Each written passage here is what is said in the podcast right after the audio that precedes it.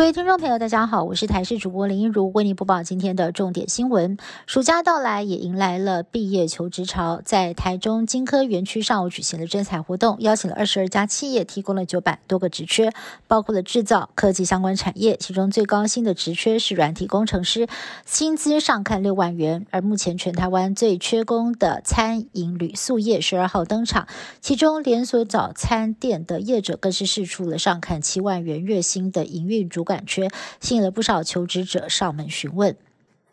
开心跟团出游，却因为旅行社订错机票滞留国外。有民众在网络上 po 文投诉，上个月参加国内知名旅行社办的印度八日游，最后一天准备搭机返台，到了机场才发现他们手上的机票是前一天的登机时间，当下又候补不到其他的班机，因此全团二十四个人被迫在印度德里滞留一天。民众还控诉他们差点被诱骗，签署是自愿滞留的行程变更同意书。事后旅行社坦诚。疏失，并且赔偿每个人一日团费，还有因为行程延误衍生的相关损失费用。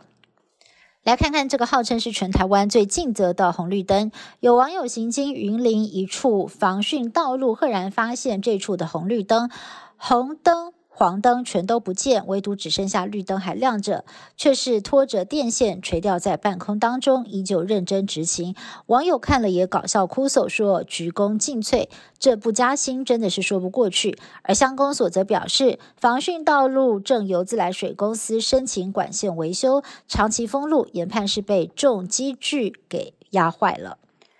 脸书母公司 Meta 在昨天推出以文字传播为主的全新社群平台 Threads。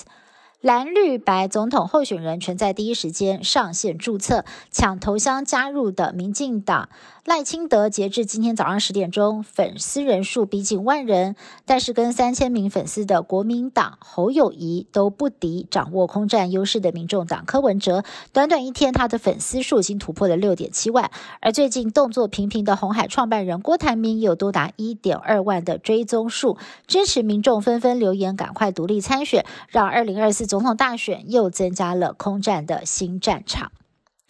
美国医学界传出重大好消息，美国 FDA 全面批准了首款治疗早期或轻度阿兹海默症患者的新药，有望延缓退化速度达到百分之二十七，还可以纳入联邦医疗保险，减轻患者的经济负担。而这款新药是以静脉注射的方式，每两周施打一次，不过可能会有脑肿胀跟脑出血的副作用。